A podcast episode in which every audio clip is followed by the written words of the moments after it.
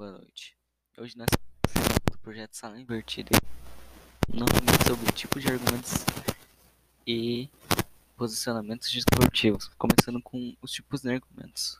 Encontramos verdades universais. As verdades universais são um conceito universal referente-se ao conceito verdade. Universal significa que é uma verdade absoluta e verdade em qualquer tempo e em qualquer lugar. Um exemplo da verdade universal seria: se pensarmos num triângulo equilátero azul ou vermelho, estas cores serão apenas acidentes que ocorrem subjetivamente, mas que não mudam a sua essência objetiva, aquilo que o define como triângulo equilátero. Sócrates não decide em função das opiniões, pois elas não são universais. Elas são preposições de um tempo determinado e de um lugar específico. Ele decide partir do que disse a lei. Ela é uma preposição verdadeira. Perdão. Uh, ela e a expressão da verdade, ela é universal, é o justo. A lei é uma preposição daqueles poucos cidadãos que têm acesso à verdade.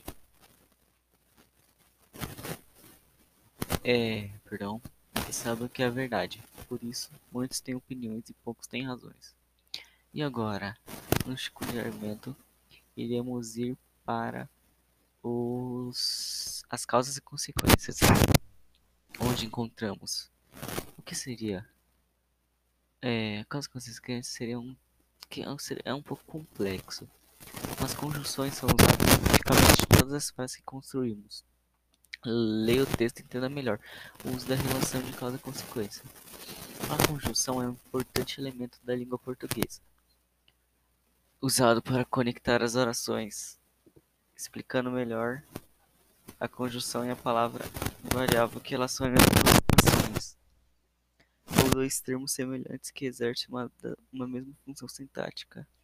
Temos dois grupos de construções, as subordinativas e coordenativas.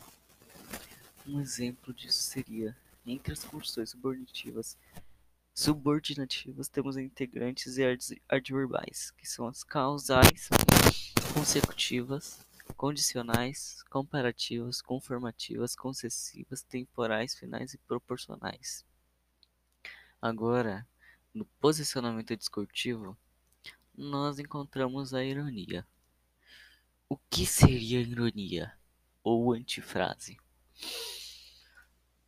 É uma figura de linguagem utilizada para dizer-se algo por meio de expressões que remetem propositalmente, peço perdão, ao oposto do que se quis dizer.